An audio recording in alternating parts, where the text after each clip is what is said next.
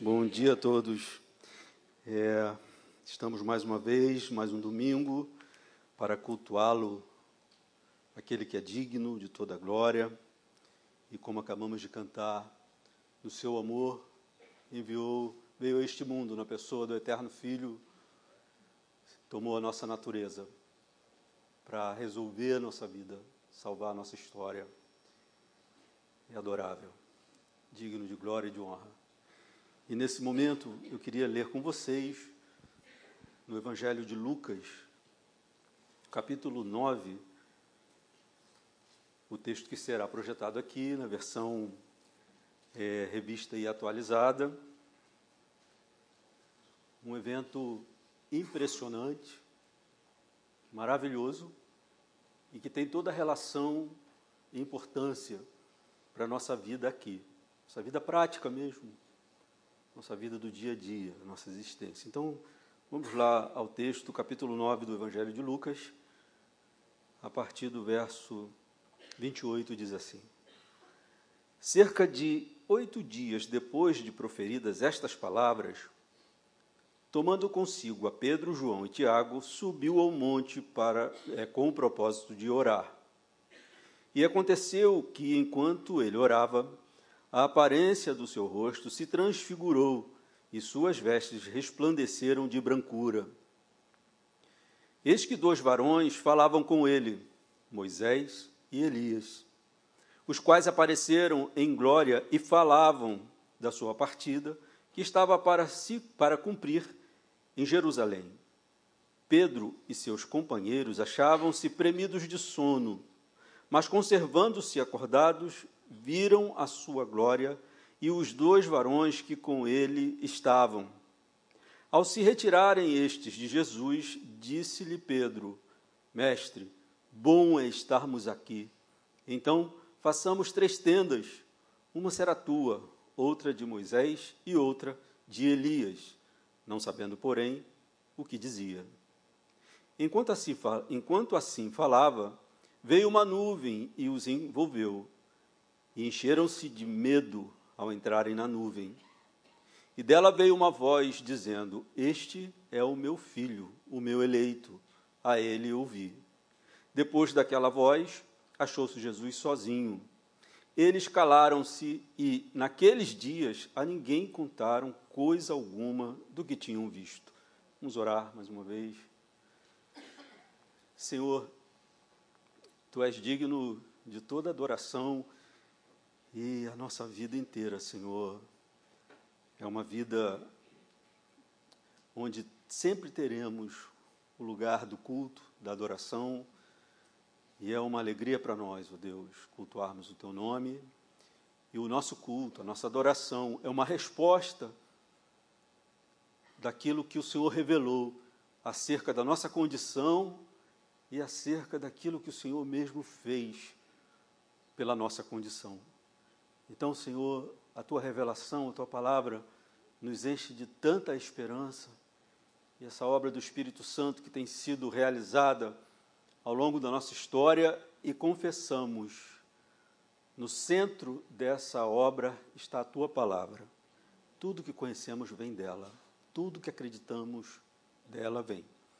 E sabemos que para isso é necessária uma obra do Espírito Santo em nós, porque se não for assim, os nossos olhos ficarão fechados para verdades tão poderosas tão maravilhosas, tão necessárias. Por isso eu peço, nesse momento, no meio dessa congregação, como parte desse rebanho, que o Teu Espírito Santo venha trabalhar em nossa alma, em nossa mente, nossos sentimentos. Cada um dessas centenas de pessoas Cada uma dessas centenas de pessoas vem da sua história, da sua vida, das suas demandas. Mas eu peço que, em nome de Jesus, absolutamente nada impeça que entendamos um pouco mais da tua palavra e sejamos ainda mais edificados. Tu és digno sempre de ser adorado. Tu és digno sempre de ser louvado. Nós te louvamos então em nome de Jesus. Amém. Queridos, a mensagem mais importante do Evangelho é que Jesus Cristo veio trazer o reino de Deus a este mundo. no qual nós vivemos. E o reino de Deus é de uma ordem infinitamente superior a tudo o que o homem poderia experimentar.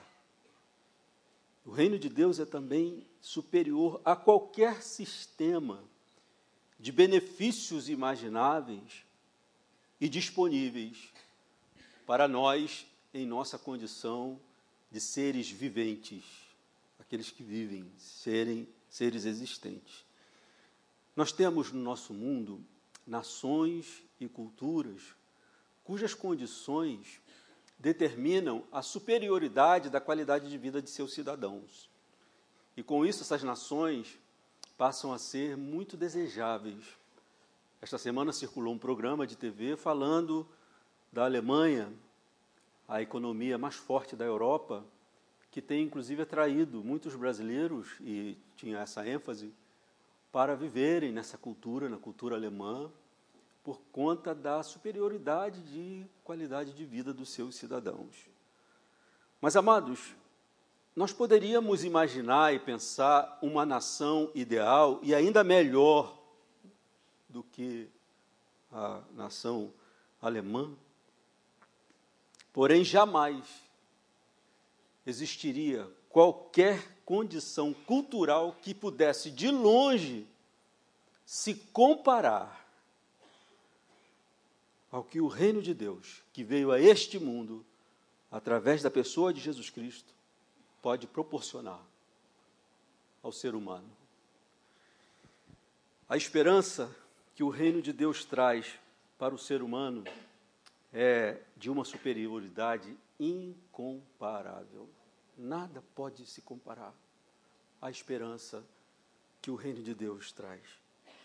E nós temos que concordar que nesta vida nós somos impulsionados por desejos e por esperanças, que nos fazem aspirar sempre por um futuro no qual nós tenhamos plena satisfação, realização.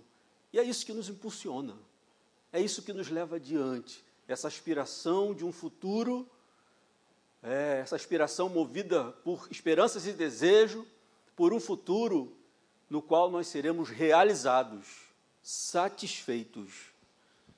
E, queridos, nada pode nos oferecer mais esperança de realização e de satisfação do que o reino de Deus. É importante lembrarmos disso, queridos, e esse é o objetivo desse sermão nessa manhã, porque estamos mergulhados num mundo cada vez mais materialista, cada vez mais naturalista, secularizado. Vejam bem, a Bíblia não é contra nenhum tipo de satisfação, desde que seja legítima, nenhum tipo de satisfação física, volto a dizer, desde que seja legítima. Contudo, amados, um modo de pensar que, em detrimento da espiritualidade do homem, coloque a sua ênfase ou toda a sua ênfase de satisfação existencial neste tempo e no campo do físico e do material é um desprezo e com sérias consequências para todo ser humano. E quando nós olhamos para o reino de Deus, essa realidade do reino de Deus, ela atinge o ser humano em toda a sua integralidade, em toda a sua inteireza.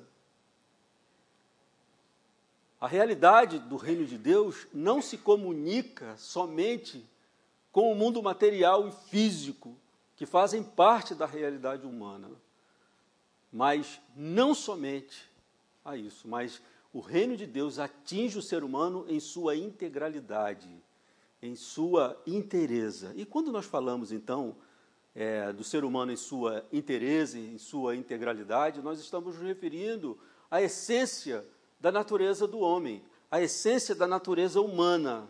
Então poderíamos perguntar, tá, e como se constitui na realidade a essência é, desse ser humano? E a Bíblia, amados, de Gênesis até o seu final, deixa muito claro do que é constituído o ser humano. Por exemplo, Gênesis capítulo 2, verso 7, será projetado aqui, diz o seguinte: Então formou o Senhor Deus ao homem do pó da terra e lhe soprou nas narinas o fôlego de vida, e o homem passou a ser alma vivente. Então está aqui, amados, um texto falando a respeito é, da nossa criação como seres humanos, da nossa formação. E neste texto fica muito claro que o ser humano, na sua inteireza, na sua integralidade, ele é constituído de duas substâncias, uma material e uma outra imaterial. Uma corpórea e uma outra espiritual. O texto é claro. Deus formou o homem do pó da terra, de elementos químicos, tá? e dessa formação ele sopra a vida nesse homem e ele passa a ser uma alma vivente. Outros textos, amados, vão deixando muito claro a respeito dessa, dessa integralidade do homem que é constituída de duas substâncias, uma material e outra imaterial, uma corpórea e uma outra espiritual. Gênesis ainda, capítulo 3, verso 19, diz assim: No suor do rosto comerás o teu pão, até que tornes a terra, pois dela foste formado, porque tu és pó, e ao pó tornarás. Então aqui já havia acontecido a queda do homem, e a morte entrara no mundo, e está aqui a Bíblia colocando agora qual é o destino dessa parte material com a qual o homem é constituído, mas não somente dela, mas aqui a Bíblia está se referindo que com a entrada da morte, qual é o destino dessa substância corpórea, material do ser humano? Porque tu és pó e ao pó tornarás.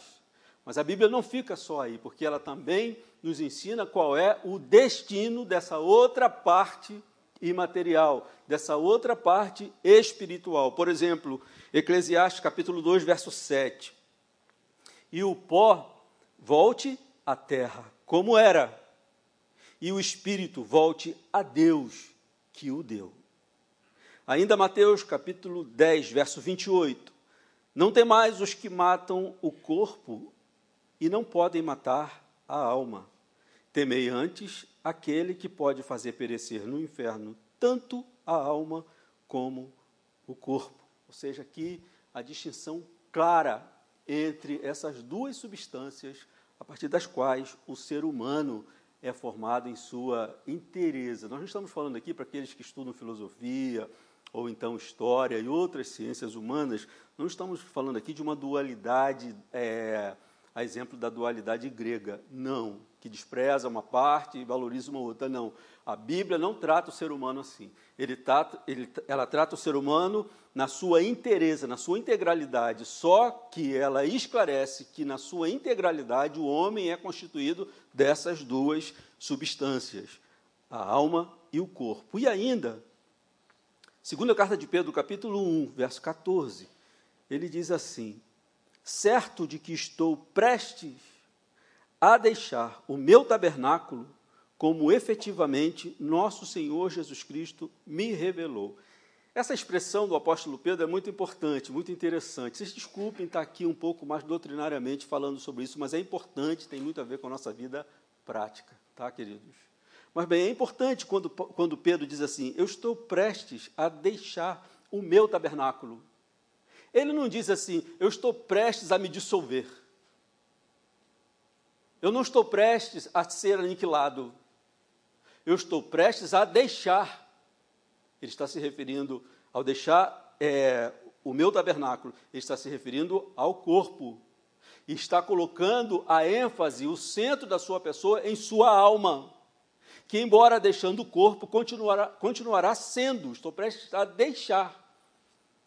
E ainda, Paulo, na segunda carta de, que escreveu é, aos Coríntios, capítulo 5, verso 1, ele diz o seguinte: Sabemos que, se a nossa casa terrestre deste tabernáculo se desfizer, ou seja, o corpo, Temos da parte de Deus um edifício, casa não feita por mãos, eterna nos céus. Falando então do corpo e da alma. Com isso, amados, a Bíblia nos ensina, em tantas outras ocasiões, que a alma existe e age após a morte. Bem, quanto ao corpo, quando na morte ele se desorganiza, se dissolve, nós não temos dúvida de qual é o seu destino. Não temos dúvida de do que acontece com ele. Em sua condição material, este corpo volta à terra, volta ao pó. E os cemitérios de nossa cidade, amados, não permitem que nós nos esqueçamos disso, não é verdade? Então temos isso muito patente, muito evidente, de que este corpo do qual nós somos constituídos, em passando pela morte, qual é o destino dele? O que, que vai acontecer com ele? Mas e a alma? Hein? Nós não temos, vejam bem o que eu vou falar aqui. Nós não temos diante dos nossos olhos absolutamente nada que nos deixe certos do destino da alma após a morte. Estou dizendo que nós não temos diante dos nossos olhos físicos absolutamente nada que nos deixe certos do destino da alma após a morte. Ao lugar do destino do corpo, o cemitério, nós podemos ir quantas vezes quisermos, sempre que desejarmos. Mas e ao lugar do destino da alma? E essa ausência de evidência, queridos, levou uma considerável parte da humanidade a desconfiar, a duvidar, inclusive, da existência de algo que chamamos de alma. E vejam bem, com isso, por mais maravilhoso que seja o ser humano, que aqueles que duvidam de que exista uma alma, eles não desqualificam o ser humano, eles apontam para outras faculdades, suas faculdades de sentimento, sua faculdade intelectual, mas por, por mais maravilhoso que se consiga manter um ser humano do qual foi retirado a possibilidade da existência da alma, em passando pela morte, o destino dele é como o destino de qualquer outro ser vivo, ou seja, a dissolução.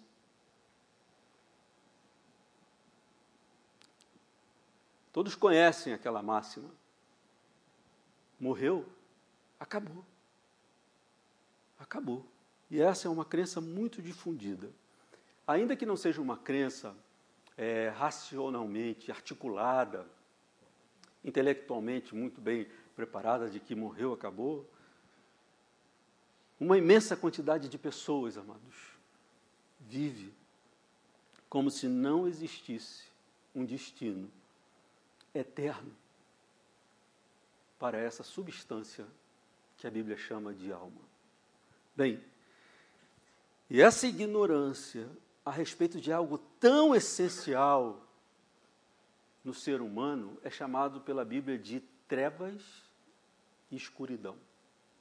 O ser humano está numa condição a partir da qual, se ele não tiver o auxílio divino, ele não tem como conhecer absolutamente nada a respeito dessa questão tão essencial que diz respeito à nossa vida, à nossa existência. Então a Bíblia chama isso de trevas e escuridão. Isaías 9, 2 diz assim: O povo que andava em trevas viu grande luz, e aos que viviam na região da sombra da morte, resplandeceu-lhes a luz. O que a Bíblia está dizendo, amados, é que com a chegada do reino de Deus, os nossos olhos foram iluminados no meio dessas trevas de ignorância, no meio dessa escuridão, a respeito de coisas tão essenciais para a nossa vida, que é a existência da alma e a existência de Deus.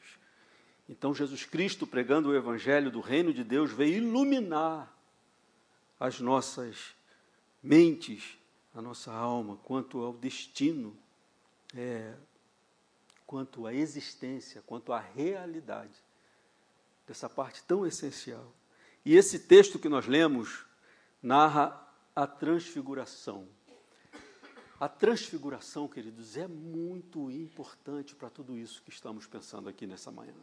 Ela é muito importante. Porque Pedro, João e Tiago tiveram o privilégio de atestarem com muita clareza o destino da alma daqueles que fazem parte do povo de Deus. Vejam bem, queridos, assim como temos a comprovação do destino dos corpos, com a evidência que é, está patente diante de nós, como os cemitérios, no episódio da transfiguração, Pedro, João e Tiago tiveram uma espécie de porta aberta para verem com seus próprios olhos, seus olhos físicos, a maravilhosa realidade espiritual. O que eles viram é o destino das almas dos crentes em Deus. É muito interessante porque esta porta aberta nesse episódio da transfiguração não só deixou patente para eles a realidade da alma, como também deixou patente para eles a realidade, o destino das almas daqueles que são chamados crentes em Deus, na existência de Deus. O texto diz então, verso 22 do capítulo 9 de Lucas, perdão, verso 28. Cerca de oito dias depois de proferidas estas palavras, tomando consigo Pedro, João e Tiago, subiu ao monte com o propósito de orar. Verso 29. E aconteceu que, enquanto orava, a aparência do seu rosto se transfigurou e suas vestes resplandeceram de brancura. Eis que dois varões falavam com ele, Moisés e Elias, os quais apareceram em glória e falavam da sua partida que ele estava para cumprir em Jerusalém. Pedro e seus companheiros achavam-se premidos de sono Andar com Jesus naquele tempo era muito exaustivo, o ministério do Senhor era muito intenso e eles andavam cansados.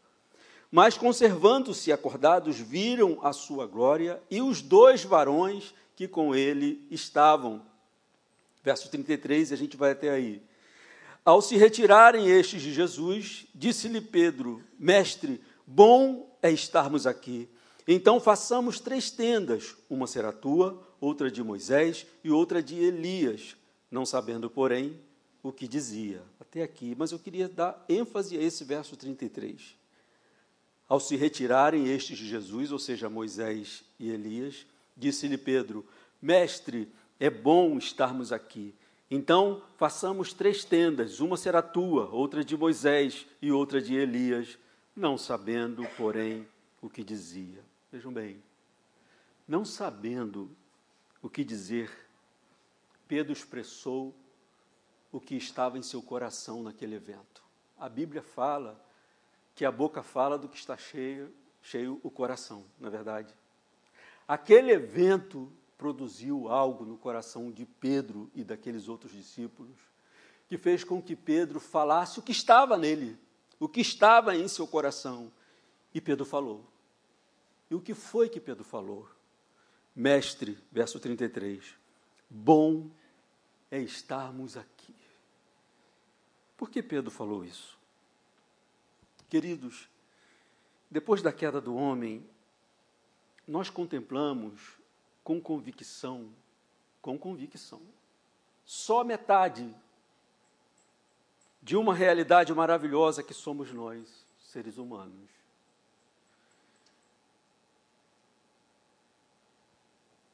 Que é a sua estrutura corporal, física. Depois da queda, nós só ficamos com essa evidência. Vejam bem, o ser humano tem uma certa intuição de algo que está para além do corpo, onde ele experimenta seus sentimentos, sua volição, seus pensamentos, e ele tem uma certa intuição de que ele é um pouco mais que isso. Mas não tem evidência da alma como ele tem do corpo. Então, a certeza da natureza de nossa humanidade fica pela metade, estou dizendo da experiência humana, tá, amados? Tirando a revelação, tirando o evangelho. Tudo fica pela metade e isso aflige o coração humano. Porque quando ele se percebe até onde vai a sua existência e o que ele tem como convicção e evidência é um final num cemitério, isso aflige. As nossas culturas estão cheias de compêndios que tentam dar conta do que seria o ser humano, para além de um corpo físico que acaba na morte, porque isso atormenta o ser humano. Alguns numa intensidade, outros em outra intensidade. E os filósofos, os pensadores, na sua grande maioria, nos seus compêndios, sempre tocam nessa questão, sempre querem entender, buscar sobre essa possível realidade. E vejam bem, amados, para aqueles três homens, era bom estar ali. Sabe por quê? por causa da maravilhosa realidade que se descortinava diante deles. Ali estava a evidência da realidade espiritual do homem, irmãos. Por isso que era bom estar ali. Ali estava diante de Jesus glorificado a verdade sobre a natureza humana em sua parte espiritual. Vejam bem,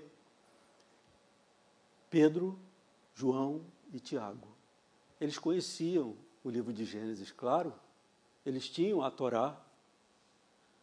Então, eles conheciam o que a Bíblia fala a respeito da criação do homem. Que o homem foi criado numa parte material e outra imaterial, do pó da terra e do sopro de Deus, e se tornou alma vivente. Eles conheciam esses textos, alguns desses textos que nós lemos.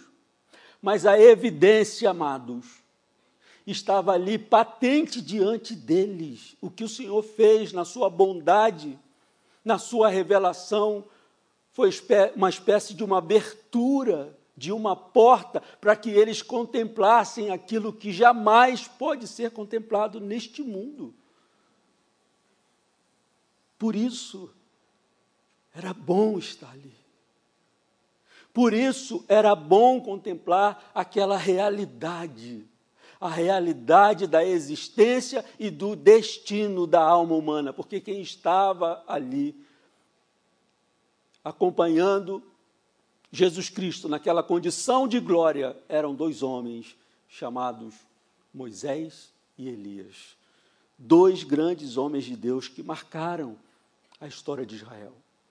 Moisés, há mais ou menos 1500 anos atrás, havia morrido. E eles sabiam disso. Deuteronômio 34, 3 diz: Assim morreu ali Moisés, servo do Senhor, na terra de Moabe, segundo a palavra do Senhor. Eles sabiam disso. Estava ali Moisés. Elias foi um grande profeta de Deus e que passou por uma espécie de arrebatamento, o que é contado lá no segundo livro de Reis, capítulo 2, verso 11 e há muito não estava aqui. E é interessante que nós temos aqui na Transfiguração é, os dois exemplos a partir dos quais, ou, ou as duas condições a partir das quais o ser humano deixa este mundo. Uma através da morte e outra através do arrebatamento. Porque a fé evangélica, evangélica com E maiúsculo, amados, nos ensina a ter esperança de que este século, na condição em que ele se encontra, ele terá o fim. E é chamado de consumação do século. E que ao chegar esse tempo, o Senhor virá em glória, majestade e honra. E aqueles que estiverem vivos serão arrebatados. E aqui, amados, nós temos um exemplo maravilhoso dessas duas condições. Uma através da morte, Moisés morrera há mais de 1.500 anos atrás. E Elias, que passara por uma experiência semelhante ao arrebatamento. Então, amados, Pedro, João e Tiago testemunharam uma realidade muito importante para o povo de Deus. Não sei se você observou, o texto que nós lemos diz assim: cerca de oito dias depois de proferidas estas palavras, palavras. Se você for lá na frente, Jesus está dizendo assim: dizia a todos: se alguém quer vir após mim, a si mesmo se negue, dia após dia, toma sua cruz e siga-me. Pois quem quiser salvar a sua vida, perdê-la-á. E quem perder a sua vida por minha causa, esse a salvará. Amados, é só colocar um pouquinho de dúvida sobre a realidade da existência da alma que vai se ter muita dificuldade de seguir as palavras de Jesus Cristo. Em contrapartida, quanto mais certeza tivermos da existência da alma e do destino dessa alma em Cristo, mais coragem e força teremos para dizer não ao pecado e sim às palavras do Salvador. Por isso, a experiência que eles passaram foi uma experiência muito importante para o povo de Deus. A alma, eles viram ali, é uma realidade. Uma realidade que constitui a natureza humana e que, inclusive, isso é muito importante, sobrevive à experiência da morte, queridos. Estavam ali Moisés e Elias. E a gente olha para essa revelação e podemos ver algumas conclusões diante disso. Primeiro, é que essa alma não é uma coisa estranha, esquisita, um espectro, algo que não tem muito a ver comigo. Não, amados na revelação dessa realidade acerca da alma, fica claro que a nossa alma, mesmo passando pela experiência da morte, guarda as suas faculdades intelectuais, inclusive a sua capacidade de linguagem. O texto diz, claro que aqui no reino de Deus, amados, no reino espiritual, ok? Senão a gente pode resvalar para uma doutrina meio estranha, tal mas no reino espiritual, essa alma guarda inclusive a sua, as suas faculdades intelectuais, a sua capacidade de linguagem. O que, que diz o texto, amado? Amados, verso 31, verso 30. Eis que dois varões falavam com ele, Moisés e Elias, verso 31, os quais apareceram em glória e falavam da sua partida que estava para se cumprir. Isso é maravilhoso, amado. Isso é maravilhoso. Vejam bem, é, eu me formei em filosofia pela Universidade Federal Fluminense e quando eu estava na graduação, eu estudei com uma certa atenção um filósofo francês chamado Henri Bergson. É, e a filosofia desse filósofo é chamada de espiritualista, por quê? Ele, no seu esforço filosófico, ele tentava mostrar para a comunidade é, científica, naturalista, positivista, que é um absurdo achar que em morrendo o cérebro acabou o ser humano. Então ele fez um grande esforço para mostrar que não devíamos olhar assim, que a alma humana está para além do cérebro. Esse era o seu esforço filosófico, porque é, o positivismo, o cientificismo, vai tentar entender que quando acaba o cérebro, então acaba qualquer possibilidade de existência, tudo fica ali. Então, amados, é como eu falei, aquele destino, por mais maravilhoso que seja esse ser humano, superior aos animais, mas ele vai ter o mesmo destino quando passar pela morte, ou seja, a dissolução. Acabou. E esse filósofo, como muitos outros, se incomodavam com isso. Que a vida tem um mistério que não pode se resumir a uma coisa como essa. É impossível rejeitar essa grandeza que é o ser humano, essa, essa maravilha que é o ser humano, e dizer, bem, aqui acabou o cérebro, acabou. Então a sua filosofia era chamada de espiritualista, pelo esforço que ele fez para dizer, bem, tem algo mais, tem algo mais. E ali, amados, Pedro, João e Tiago testemunharam uma realidade muito importante, que é a comprovação empírica cara essa palavra. Porque até então eles criam, porque criam na palavra de Deus. Mas ali eles têm uma evidência de que essa alma existe mesmo e que ela sobrevive à morte. e que ela guarda as suas faculdades mais nobres, as suas as faculdades que chamamos intelectuais, a sua capacidade de entender, de se comunicar. Ou seja, amados, o que eles viram ali não foi uma coisa estranha, um aspecto esquisito, e que o Senhor Jesus falou assim: olha, está vendo essa coisa esquisita aqui? É Moisés. Está vendo essa coisa estranha, bizarra aqui? É Elias. Não, amados. Inclusive, eles apareceram em glória, em glória, preservando aquilo que nos é caro como pessoas. Uma forma de entender isso é que o cérebro é sim um órgão indispensável para a alma viver a sua vida nesse mundo. Mas o ser humano não se reduz a isso, porque ele é constituído, como nós vimos, de duas partes, uma material e uma imaterial, uma corpórea e uma espiritual. Então, amados, estavam ali eles contemplando, por isso que é tão importante, foi tão importante para aqueles homens e é importante para nós hoje como povo de Deus, amados. Temos essas convicções e não é quando nós pensamos na alma sobrevivendo à morte, não é uma, sob, uma subvida, amados. Muito ao contrário. É uma vida elevada, é uma vida gloriosa. Amém? Eles apareceram em glória, em glória. E essa experiência da transfiguração foi de um grande encorajamento para aqueles homens e é de um grande encorajamento para a igreja de Cristo Jesus. Verso 34 do capítulo 9 de Lucas diz assim: Enquanto assim falava, veio uma nuvem e os envolveu, e encheram-se de medo ao entrarem na nuvem. Não é para menos, né, amados? Porque eles estavam num portal desconhecido e de repente uma nuvem os envolve. Será que não passou pela cabeça deles? Chegou a nossa hora, vamos passar para lá, que é, acabou aqui. Pode ser.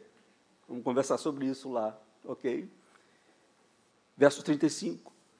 E dela veio uma voz dizendo: Este é o meu filho, o meu eleito, a ele ouvi. Amados, que encorajamento isso deve ter trazido aqueles homens e a nós. Porque o Senhor mostra para eles a realidade da espiritualidade humana, da existência da alma e agora diz o seguinte: tudo isso depende de vocês ouvirem a Ele, o Filho. Porque em outros lugares, e não é o tema do nosso sermão aqui, amados, fica claro também para um destino da alma sem essa relação com Deus, que é muito difícil. Difícil. Difícil demais, inclusive de se pensar, mas é uma realidade chapada na Bíblia. Ok, amados? Mas o tema aqui hoje é esse encorajamento que essa porta aberta para essa realidade espiritual trouxe para o coração de Pedro, João e Tiago. Verso 36 diz assim: Depois daquela voz, achou-se Jesus sozinho. Eles calaram-se e naqueles dias a ninguém contaram coisa alguma do que tinham visto. Foi impactante demais, amados. Nós ficamos muito impactados, às vezes traumatizados com o que é muito difícil e com o que é muito maravilhoso, na verdade. Aquilo causou algo naqueles homens que eles ficaram em silêncio, não falaram nada nos dias seguintes. E aquilo marcou a memória e a alma daqueles três homens. Por exemplo, Pedro, um tempo depois, escrevendo uma carta aos cristãos, a sua segunda carta, capítulo 1, verso 16, ele diz o seguinte: Porque não vos demos a conhecer o poder e a vinda de nosso Senhor Jesus Cristo, seguindo fábulas engenhosamente inventadas. E sabemos, amados, que tem é, esquemas de religiões fundadas em fábulas. Então ele está aqui dizendo: olha, o que nós pregamos de Jesus Cristo não se baseia em fábulas engenhosamente inventadas, mas nós mesmos fomos testemunhas oculares da Sua majestade, pois Ele recebeu da parte de Deus Pai honra e glória, quando pela glória excelsa lhe foi enviada a seguinte voz: Este é o meu filho amado, em quem me comprazo. Aí ele diz o seguinte: Ora, esta voz, vinda do céu, nós a ouvimos quando estávamos com ele no Monte Santo. Ele está se referindo a essa experiência da transfiguração. Porque aquilo marcou para sempre. E eles tiveram uma oportunidade empírica de atestarem do que o que a palavra de Deus diz a partir de Gênesis é a nossa realidade espiritual, que a alma é uma realidade e que ela sobrevive, inclusive, depois da morte.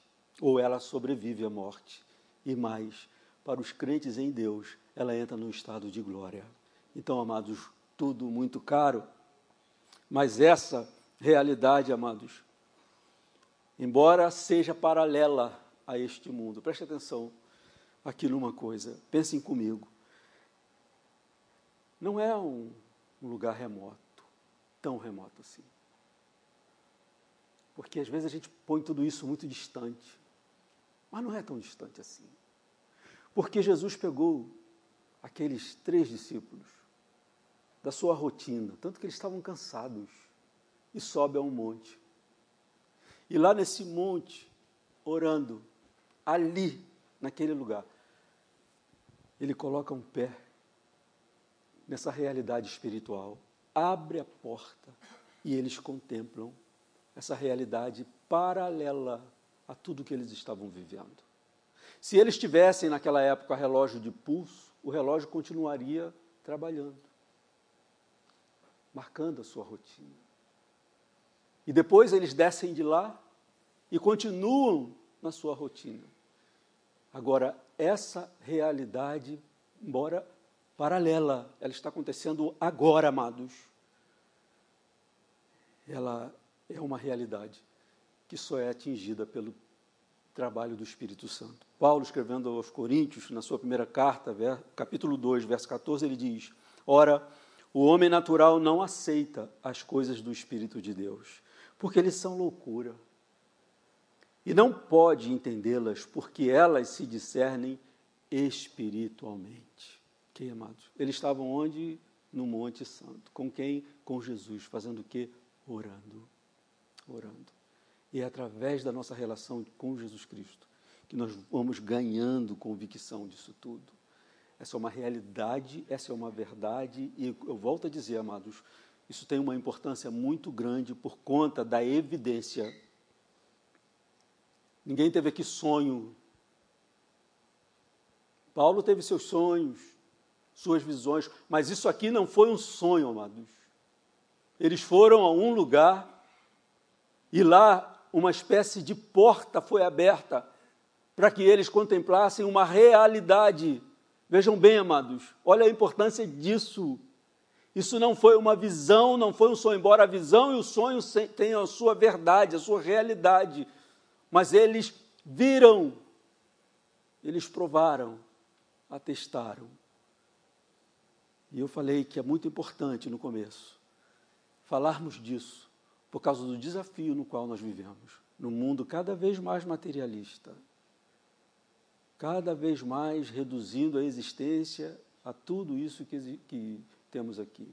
E antes de fazer uma aplicação aqui e de concluir esse sermão, eu queria ler as palavras de Francis Schaeffer, que foi um teólogo, pastor, filósofo, que viveu no século passado, e ele diz o seguinte: prestem atenção para você aplicar a necessidade que nós temos de acreditar nisso e de viver por isso. Não vou dizer de acreditar nisso, que o cristão crer nisso, mas viver por essa fé. Viver com essa convicção. Francis Schaeffer diz assim: nossa geração é pre, preponderantemente naturalista. A quase completa rendição ao conceito de uniformidade das causas naturais num sistema fechado. O que ele quer dizer é o seguinte: que a nossa geração acredita que tudo está aqui nesse sistema fechado. Não existe nada para além disso. Para além do horizonte, para além do universo. Esse sistema fechado, essa geração acredita que tudo se resume a isso aqui. E ele continua: esta é a sua marca distintiva a marca da geração a que ele está se referindo de acreditar que tudo se resume a isso. E ele continua. Se não formos cautelosos, preste atenção aí então, querido. Se não formos cautelosos, ainda quando dizemos que somos cristãos sobrenaturalistas bíblicos, ou seja, que acreditamos na espiritualidade segundo a Bíblia, o naturalismo de nossa geração tende a cair sobre nós. Que isso? Você acredita nisso? Esse negócio de alma? Esse negócio de Deus? E ele continua. Isso pode infiltrar-se em nosso pensamento, sem que nos demos conta do que está se passando. Como um nevoeiro a insinuar-se por uma fresta pequena de uma janela parcialmente aberta. Tão logo sucede isso, isto, os cristãos começam a perder a noção de realidade de sua vida cristã. E olha a confissão dele. Como estou acostumado a viajar e a falar em muitos países, ando impressionado com o número de vezes em que cristãos me procuram para dizer-me que sua vida cristã deixou de ter significação real. Sabe? Ah, eu acreditava em alma, mas agora não faz mais sentido. É a isso que ele está se referindo. E ele continua. Uma das maiores, talvez a maior razão para a perda da realidade é certamente esta: dois pontos. Que enquanto afirmamos que cremos numa coisa, permitimos que o espírito do naturalismo de nossa época invada o nosso pensamento.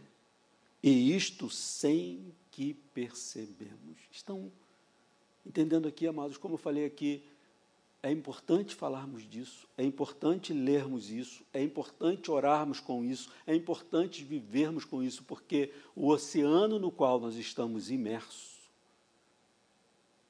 é uma afirmação muito contrária a tudo que nós acreditamos através da nossa fé em Jesus Cristo. E aí, queridos, para concluir, fazendo aqui uma aplicação, quando nós falamos de esperança e de fé cristã, nós estamos falando de uma convicção de coisas muito maravilhosas que esperamos. Mas espera aí, José, a convicção é a esperança. Queridos, olha como a Bíblia descreve a natureza da fé. Hebreus 11, 1. A fé é a certeza de coisas que se esperam, a convicção de fatos que se não veem. Esta é a fé. E esta verdade acerca de nossa condição mesmo diante da morte, é tão importante, queridos, que Jesus Cristo, em seu ministério, abriu uma porta, que chamamos de, de transfiguração, para que seus discípulos e a sua igreja tivessem uma convicção incontestável. Pedro, João e Tiago desceram muito reflexivos daquele monte, a ponto de ficarem calados a respeito daquilo, talvez só pensando saboreando, porque eles foram encharcados de convicção. É tudo verdade. Imaginem se fôssemos aqui merecedores e agraciados, para que no meio desse culto, toda a realidade espiritual que nos cerca se abrisse diante dos nossos olhos. Eu pergunto, com que convicção sairíamos daqui? Aquele que está ali cambaleando entre a santificação e o pecado, sairia daqui para trás de mim, pecado. Eu quero esse caminho. Assim que aqueles homens desceram, amados, com a convicção, com a coragem para entregarem suas vidas por Cristo Jesus. Por mais maravilhoso que seja tudo isso, amados, é isso que desejamos. Vejam bem, Freud, um grande pensador, assim como Karl Marx, eles tentaram desconfigurar ou desvalorizar a religião, dizendo que a religião era um sintoma da inconformação do ser humano com a sua condição. Então é insuportável isso, então criou-se a religião. Mas como eles estavam enganados. Inclusive diziam que com o passar do tempo, com a evolução da ciência, com o positivismo, a religião ia acabar. Cadê, amados? não para de crescer. A igreja de Cristo só cresce, só cresce, só cresce. Sabe por quê, amados? Isso não é um sintoma de uma inconformação, não. Isso faz parte da nossa essência. Sabe por quê? Essa eternidade foi colocada dentro do nosso coração. O que diz Eclesiastes 3,11: Tudo fez Deus formoso no seu devido tempo, também pôs a eternidade no coração do homem. Ou seja, é para ela que nós aspiramos. Para ela que nós aspiramos. Embora a tragédia da queda, a entrada da morte. E queridos, diante de tudo isso, não pode haver sombra de dúvida para o cristão quanto a esta verdade. E aí eu pergunto o seguinte: diante dessa certeza renovada, olhando para essa realidade, como deve ser a nossa vida saindo daqui? Você deve se sentar hoje na sua mesa com uma profunda alegria acerca da sua realidade em Cristo. Amém? Você pode pegar seu filho lá embaixo, olhar para o rostinho dele e dizer: está tudo garantido em Cristo Jesus, apesar do mundo apesar de poder morrer, apesar de tudo. E aí eu quero concluir lendo as palavras de uma outra testemunha, quem falou até aqui foi Pedro, na verdade. Agora eu quero ler as palavras, e aqui eu concluo, de uma outra testemunha que estava ali, que foi João. E ele escreve na sua primeira epístola, capítulo 1, ele diz assim: O que desde o princípio perdão, o que era desde o princípio, o que temos ouvido, o que temos visto com os nossos próprios olhos, o que contemplamos e as nossas mãos apalparam com respeito ao Verbo da vida. O que temos visto e ouvido, anunciamos também a vós, a vós outros, para que vós igualmente mantenhais comunhão conosco. Ora, a nossa comunhão é com o Pai e com o seu Filho Jesus Cristo. Estas coisas, pois, vos escrevemos para que a nossa alegria seja completa. Amém. Que você seja levado daqui com essas certezas dentro do seu coração. A vida está aí, esse oceano bravio, joga a gente para lá, para cá. O cemitério mostra para nós a realidade dessa parte física mas a certeza acerca de, do que nós somos e o que seremos em Cristo Jesus, nós podemos guardar no nosso coração através da nossa fé. Amém? Vamos ficar de pé e vamos orar, pedir a graça de Deus mais uma vez. Senhor Jesus, eis aqui uma parte do teu rebanho querido, pessoas que têm sido atraídas para entenderem, serem iluminadas e entenderem a verdade destas palavras, ó oh Deus, da palavra de Deus. Louvado seja o teu nome por essa obra na vida de cada um destes, de, destes que estão aqui, Senhor. Louvado seja o teu nome pela fé que nos aproximou de ti, Senhor. Louvado seja o teu nome pela fé que abriu os nossos olhos para a verdade, Senhor, a respeito da nossa existência, Senhor. Eu peço em nome de Jesus que, a despeito de qualquer luta, a despeito de qualquer desafio, saiamos daqui nesta manhã ancorados nessa verdade de Cristo Jesus, nosso Senhor, acerca da nossa existência, Senhor. Faça-nos ir para a vida, Senhor, com essa convicção no nosso coração. Sabemos em quem temos crido e que Ele é poderoso para nos guardar em toda e qualquer situação. Louvado seja o teu nome, nós oramos em nome de Jesus. Amém. Se você quer se batizar,